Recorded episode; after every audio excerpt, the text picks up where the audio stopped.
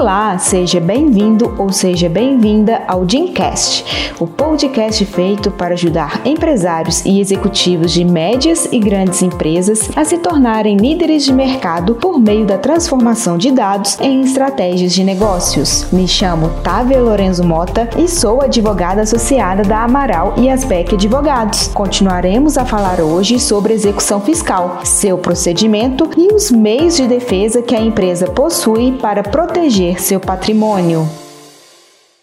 No episódio anterior, falamos o que é execução fiscal e demos mais detalhes sobre a certidão de dívida ativa, a CDA, documento que prova a existência da dívida, que pode ser de natureza tributária ou não tributária, e que subsidia o ajuizamento da execução fiscal. Também mencionamos que a execução fiscal é regulamentada pela Lei nº 6.830 de 1980 e nos casos em que ela for omissa, as disposições do Código de Processo Civil podem ser utilizadas. Como dissemos, apresentada a petição de execução fiscal ao juiz e se preenchidos os requisitos da CDA, como nome do devedor, dos corresponsáveis, o domicílio do devedor, o valor da dívida, correção monetária, juros de mora e demais encargos, a origem e natureza da dívida, a indicação do fundamento legal, a data do registro da dívida ativa e o número do processo administrativo ou auto de infração, o juiz despacha ordenando a citação. E então, ficamos de responder hoje a pergunta feita no podcast anterior: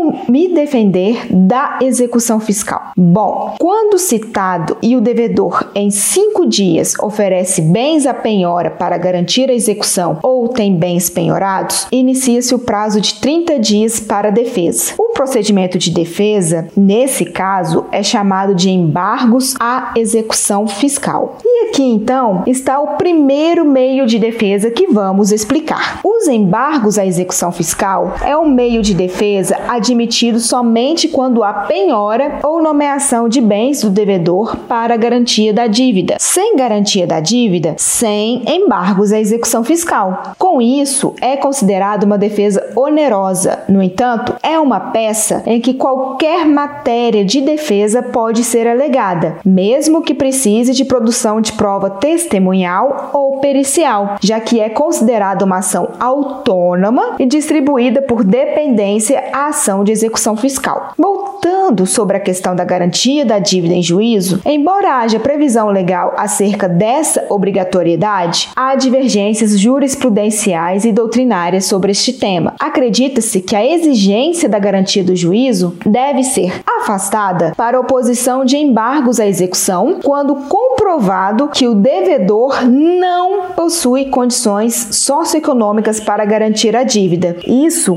para preservar seu direito de contraditório e ampla defesa, bem como o direito de acesso ao judiciário. O prazo para que o executado ofereça os embargos é de 30 dias, contados a partir do depósito da prova de fiança bancária ou do seguro garantia, ou ainda da intimação da penhora. A outra forma de defesa perante uma execução fiscal é a exceção de pré-executividade, também chamada de objeção de pré-executividade. É uma petição mais simples e que não gera nenhum custo para o executado, até porque não se faz necessário a garantia do juízo, ao contrário dos embargos à execução. A exceção de pré-executividade é utilizada quando se tem erros formais no título correspondente à dívida ativa, como prescrição, decadência, legitimidade, vícios formais da CDA, nulidade da citação, ou seja, tudo aquilo que o juiz pode conhecer por ser matéria de ordem pública